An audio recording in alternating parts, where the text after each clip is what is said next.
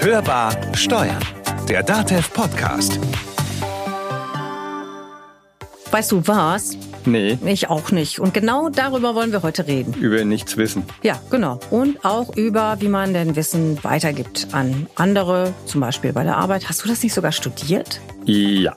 Nannte sich Informations- und Wissensmanagement Schwerpunkt Medien. Lange Wahnsinn. her. Und ja, und schon damals war klar, wissend ist, wer weiß, wo er was findet, was er noch nicht weiß, um mal den Philosophen Georg Simmel zu zitieren. Auch Philosophen kann ich auch. Passt nämlich im Übrigen zu einer Erkenntnis von Sokrates. Ich weiß, dass ich nicht weiß. Ja, nicht zu verwechseln mit ich weiß, dass ich nichts weiß. Passiert auch sehr häufig. Also das Verwechseln und dass man nichts weiß. Ja, genau. Und wer anderen zeigt, dass sie nicht wissen, macht sich sehr schnell unbeliebt. Schillingsbecher und so. Naja, so eine Methode, das ist ja Gott sei Dank heutzutage nicht mehr so verbreitet. Wobei, es gibt ja andere Ansätze, um solche Erkenntnisse im Keim zu ersticken. Ja, was dann aber leider dazu führt, dass viele dennoch denken oder so tun, als ob sie wüssten. Weiß ich nicht. Naja, können sich ja zumindest so wenige eingestehen, da fehlt es dann doch an der nötigen Weisheit. So, bevor wir jetzt aber zu weit ins Philosophische abdriften, ne? zurück zum Wissen Genau. und zum Umgang damit. Zum Beispiel eben, sagte ich ja schon, auf der Arbeit. Da gibt es ja dergleichen viel, verteilt auf viele einzelne Köpfe. Und wenn diese Köpfe mitsamt ihren Menschen das Unternehmen dann verlassen, verschwindet oft auch das Wissen. Ja, und dann ist es weg. Das ist doof. Und die Unwissenden haben dann das Nachsehen, dann fehlen nämlich Namen von Ansprechpartnern, was ja eigentlich noch harmlos ist. Schlimmer ist es, wenn das Wissen über Prozesse, Hintergründe oder Vorgeschichten oder sowas ebenfalls wegfällt. Naja, und der Nachfolger kann dann von vorne anfangen. Im schlimmsten Fall kommen dann laufende Arbeiten ins Stocken oder ganz zum Stillstand. Das kann dann ziemlich problematisch werden. Ja, und deswegen haben wir heute gedacht, wir wissen zwar vielleicht nicht so viel, aber wir können mal jemanden fragen, der etwas weiß. Du weißt doch was, oder? Ja, ich weiß, dass ich jetzt sage, herzlich willkommen an der Hörbar Steuern, der Dativ Podcast. Und wir sind das erste Mal, das möchte ich auch noch dazu sagen, heute seit langem wieder im Studio. Mein Name ist Konstanze Elter Und mein Name ist Carsten Fleckenstein. und wie wir gerade schon gesagt haben, unser Thema heute Wissenstransfer. Mal schauen, was du dazu zu sagen weißt. Hörbar kompetent. Studien zeigen, dass effizienter Wissenstransfer in Unternehmen dafür sorgt, dass die Einarbeitungszeiten um ein Drittel sinken. Auch die Ausgaben für externe Weiterbildung lassen sich mindern, wenn Wissen im Unternehmen gehalten wird. Wissenstransfer ist darüber hinaus aus einem anderen Grund sinnvoll. So zeigt eine Umfrage, dass nur 20 Prozent der befragten Arbeitnehmer davon ausgehen, in fünf Jahren noch beim selben Unternehmen zu arbeiten. 43 Prozent haben einen Wechsel sogar schon fest eingeplant und manche nehmen ihr Wissen dann mit. Wissen ist jedoch nicht gleich Wissen. Nur weil eine Information im Gespräch weitergegeben wird oder auf einem Verzeichnis im Computer dezentral gespeichert ist, macht das noch keinen Wissenstransfer aus. Erst wenn die Empfänger das Wissen gezielt finden, darauf zugreifen und aus erworbenem Wissen einen Mehrwert oder Nutzen ziehen können, sprechen Experten von effizientem Wissenstransfer. Dafür gibt es Methoden und Werkzeuge. Zunächst muss das Wissen als solches erkannt und gesammelt werden. Dann erst kann dieses Wissen aufbereitet und nutzbringend auffindbar und verfügbar gemacht werden. Letztlich aber richten sich die Möglichkeiten nach dem Bedarf, der Situation und der Unternehmensstruktur. Jetzt haben wir es gerade gehört, bevor Wissen überhaupt verfügbar gemacht werden kann, muss man es erstmal als Wissen erkennen und definieren. Das ist nämlich auch wichtig, denn das Problem ist ja, dass Wissen nicht gleich Wissen ist. Das haben wir ja gerade schon gehört. Und Michael Müller, Professor an der Hochschule Ansbach und Experte auf dem Gebiet Wissensmanagement und Wissenssicherung, erklärt uns warum. Man unterteilt Wissensmanagement ein bisschen einfach ausgedrückt eben insbesondere in vier Teilgebiete, was ich mit dem Wissen machen kann. Das ist einmal die Aktivierung bestehenden Wissens, also finde ich überhaupt meine Dokumente, finde ich intern und extern einen Ansprechpartner, der bestimmte Erfahrungen hat, wie entwickle ich neues Wissen, wenn ich Projekte abgeschlossen habe, auch beim agilen Projektmanagement, wie sichere ich die Lessons learned aus Projekten, dann natürlich der Klassiker des Knowledge Sharing, wie teile ich mein Wissen von der Kaffeeecke bis zum Wiki-System, also von organisatorischen Lösungen bis zu IT-Lösungen. Und das ist ja die letzten 20 Jahre mein Spezialgebiet gewesen. Wie kann ich das Erfahrungswissen von ausscheidenden Mitarbeitern sichern und bewahren? ja, sag mal, wie oft hast du eigentlich schon in puncto Arbeit dein Wissen mitgenommen? Naja, ich war ja vor Date viele Jahre selbstständig und wenn ich das so betrachte, ist mein Wissen natürlich immer mit mir gegangen, wenn ich nicht mehr für den einen oder anderen Auftraggeber gearbeitet habe. Aber das kann man, glaube ich, nicht so vergleichen. Und in den Festanstellungen würde ich sagen, hängt es wahrscheinlich davon ab, was man da tut. Dennoch, erhöhte Fluktuation ist grundsätzlich etwas, was Unternehmen immer mehr zu spüren bekommen. Naja, auf jeden Fall. Und da wäre es natürlich mal interessant zu erfahren, ob und wie diese Betroffenen mit dem Thema Wissen weitergeben umgehen. Naja, auch da haben wir uns ja mal umgehört und zum Beispiel mit Thomas unterhalten. Er stieg ja innerhalb eines Unternehmens auf eine andere Position, aber die Vorgängerin, die ihn dort einarbeiten hätte sollen, war von jetzt auf gleich weg. Natürlich wäre eine längere Einarbeitung der ehemaligen Chefredakteurin hilfreich gewesen. Sie war dann aber quasi über Nacht weg so dass ich da viele Fragen nicht stellen konnte, die oder deren Antworten mir sicherlich geholfen hätten, meinen Job am Anfang schneller zu erledigen. Aber ein richtiges äh, Wissens-Know-how-Transfer-Tool, wie auch immer, ist in so einem kleinen Unternehmen, wie es damals war, mit knapp 30 Mitarbeitern nicht wirklich notwendig gewesen, sondern da ist eher so der persönliche Bezug mit Mitarbeitern, die mehr Erfahrung haben, das Hilfreiche. Prozesse, das ist ein gutes Stichwort. Der persönliche Kontakt, das hilft und das ist auch sicher wichtig, aber trotzdem helfen Prozesse natürlich und vor allen Dingen Routinen, die beschreiben, wie es laufen kann, wenn jemand geht. Zum Beispiel, wie läuft grob so ein Ausscheiden kurz vor Altersruhestand ab? Welche Treffen muss es da geben? Wie schauen die Sitzungen aus? Welche Checklisten gibt's? Aber wie immer beim Prozessmanagement sollten diese Prozesse nicht zu starr sein. Wir sagen gebetsmühlenartig, dass die Checklisten und die Strukturen, die wir in den Leitfäden haben, Orientierungshilfen sind, aber nicht eins zu eins umgesetzt werden müssen. Und wir haben dann noch spezieller festgestellt, dass man bei der konkreten Umsetzung eine gewisse gewisse Flexibilität braucht. Ja, diese Flexibilität braucht man auch dann, wenn nicht genau klar ist, wann eine Übergabe stattfinden kann. Zum Beispiel, weil der Nachfolger nicht eingearbeitet werden kann, wann es beim Vorgänger passt. So wie bei Klaus Siertel. Er war viele Jahre im Qualitätsmanagement eines Unternehmens tätig und bevor er in Rente ging, drängte er zwar auf frühe Einarbeitung seines Nachfolgers, musste dann aber doch umdisponieren. Das Hauptproblem, und das ist ein bisschen die Schwierigkeit, wann kommt denn der Nachfolger? Also ich habe immer darauf gedrängt, dass es vielleicht ein halbes Jahr sein sollte, weil das äh, Aufgabenfeld doch sehr umfangreich ist.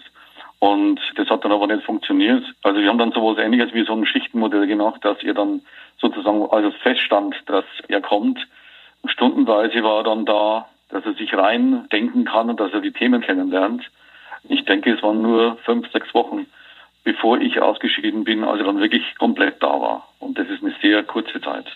Noch anders sieht es ja aus, wenn Mitarbeiter ganz plötzlich das Unternehmen verlassen, sich vielleicht noch nicht einmal im Guten trennen, dann müsste das Wissen schon vorher kontinuierlich gesichert werden. Nee, das macht ja kaum ein Unternehmen. Dabei verliert ein Unternehmen in solchen Fällen sogar Geld. Also gewissermaßen Kapitalverlust halt. Mhm. Also, man kann das in der Tat nur indirekt monetär festmachen. Intellektuelles Kapital zum Beispiel gilt als strategischer Erfolgsfaktor und sichert Wettbewerbsvorteile, mhm. was folglich das Wissen noch wertvoller macht. Naja, also man kann wahrscheinlich nicht so sagen, dass die Unternehmen das nicht wollen. Also das Problembewusstsein ist durchaus da, aber der Wille scheint zu fehlen, den Wissenstransfer anzugehen. Sagt auch die Rheinische Fachhochschule Köln. Die hat Führungskräfte befragt und ist zu einem erstaunlichen Ergebnis gekommen.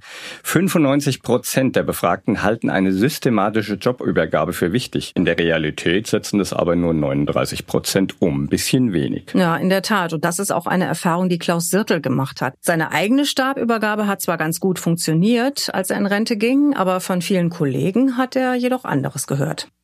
Äh, in manchen Abteilungen gar nicht organisiert oder schlecht organisiert. Also ich denke, dass dieses Gedankengut mit dem Wissenstransfer nicht in allen Abteilungen ausgeprägt ist. Also eigentlich in den wenigsten. Und ich sage mal so, wenn schon jemand sein Wissen dokumentiert, das ist ja ein ganz entscheidender Punkt, finde ich, dass er wenigstens was zu lesen hat und sagt, okay, ah, so macht ihr das und dann nochmal ins Detail gehen kann mit dem in der Diskussion dann ist es anderes, als wenn jemand fragen muss, was muss ich jetzt eigentlich tun? Ja, und dann habe das oft auch noch mit dem zeitlichen Ablauf des Wissenstransfers. Viele Unternehmen glauben anscheinend noch immer, dass eine Einarbeitung so kurz vor knapp noch erledigt werden kann. Naja, das ist grundsätzlich keine gute Idee. dann gibt es ja auch noch Berufe, bei denen die zeitliche Komponente eine ganz wesentliche und besondere Rolle spielt. Sodass es schon wichtig wäre, dass der Nachfolger seinem Vorgänger beispielsweise mehrere Monate über die Schulter schauen kann. Ich erinnere mich an den Veranstaltungsmanager, den Eventmanager der Stadt Regensburg, der dort die, die Kirchwein und die, die Weihnachtsmärkte organisiert hat und der läuft immer durchs Jahr durch. Sein Wissen ist also ganz stark an die Monate geknüpft und dort ist dann Jahrvorlauf natürlich gut. Ja, und manchmal geht's weniger um Zeit oder Aufgabe, manchmal fehlt halt einfach nur Routine. Ja, und eine gewisse Ordnung würde ja auch schon helfen. Häufig liegen in Unternehmen zu viele Dokumente in zu vielen unterschiedlichen Systemen rum und niemand findet mehr was. Und man wüsste sogar, was man braucht, aber man weiß gar nicht, wo es denn ist oder wo es zu finden wäre. Ja, und das kommt nicht mal selten vor. Laut einer Studie von 2018 verbringen 42 Prozent der Arbeitnehmer täglich mehr als eine halbe Stunde damit, relevante Informationen zu finden. Das ist eine ganze Menge. Ich hätte jetzt sogar gedacht, noch mehr. Vielleicht würde da ja auch mal eine gut geführte Dokumentation helfen. Ja, oder ein Wiki zum Beispiel. Es gibt ja immens viele Methoden und Instrumente, um Wissen zu schaffen, festzuhalten und für andere zugänglich zu machen. Interviews Interviews, Workshops, Wissens- und Kommunikationsnetzwerke. Ja, oder Storytelling, Knowledge-Cafés, Wissensmeetings, auch ganz toll und, und, und. Also ein paar dieser Formate haben wir uns ja mal näher angeschaut. Hörbar kompetent. Narrativer Wissenstransfer. Es war einmal in einer weit, weit entfernten Unternehmenswelt. Bei der als Storytelling bezeichneten Methode setzen sich mehrere Leute zusammen und berichten über ein ausgewähltes Ereignis aus ihrer individuellen Sicht. Das Ganze wird schriftlich festgehalten. Dabei geht es nicht nur um die eigentlichen Fakten, sondern auch um Kontextinformationen, Kommentare und Reflexionen der beteiligten Personen. Am Ende entsteht ein Erfahrungsdokument, das das Wissen aus möglichst vielen Perspektiven erzählt. Und wenn sie nicht gestorben ist, lebt die Methode noch heute.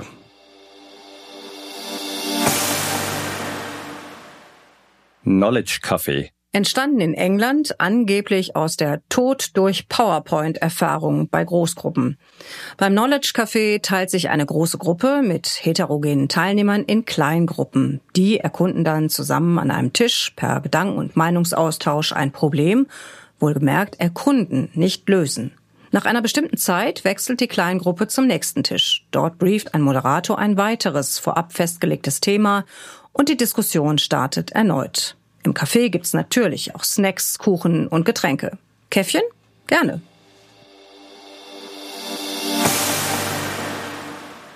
Wissensmeeting. Meeting, also Neudeutsch für Besprechung. Das Ziel, neues Wissen und Wissen, von dem niemand weiß, sichtbar machen und dann entscheiden, ob es notwendig ist.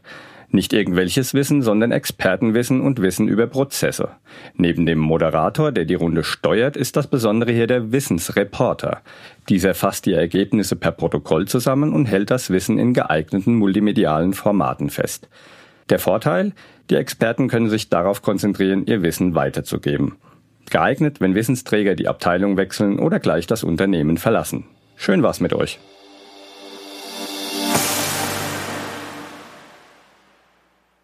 Lessons Learned Prozess. Hier geht's um die praktische Erfahrung. Laut Konfuzius ist der Weg des klugen Handelns über die Erfahrung die bitterste. Nachvollziehbar. Denn hier lernt man unter anderem aus Fehlern. Das Format selbst ist nicht standardisiert und daher je nach Situation, Projekt und Organisation verschieden. Wissen wird sowohl aus positiven als auch aus negativen Erfahrungen gewonnen. Am Ende dient es unter anderem dazu, Fehler nicht nochmal zu machen. Und mehr ist dazu eigentlich nicht zu sagen. Lesson learned? Lerntandem. Zeigst du mir deins, zeig ich dir meins. Beim Lerntandem geht es um das wechselseitige Lehren und Lernen. Wichtig dabei der Wissens- oder auch Altersunterschied. Denn nicht nur Faktenwissen wird hier gelernt, sondern methodische, soziale und personale Kompetenz. Bereit zum Austausch, Küken? Klar, Alter.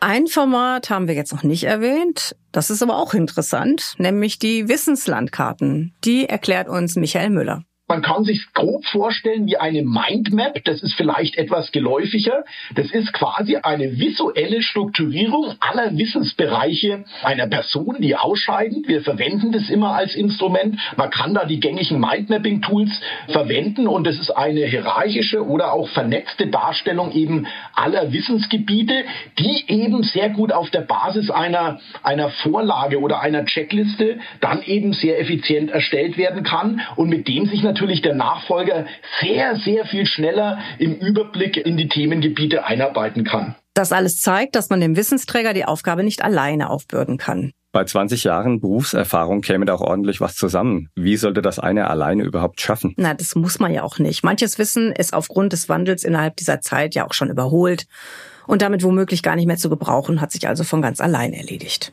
Richtig.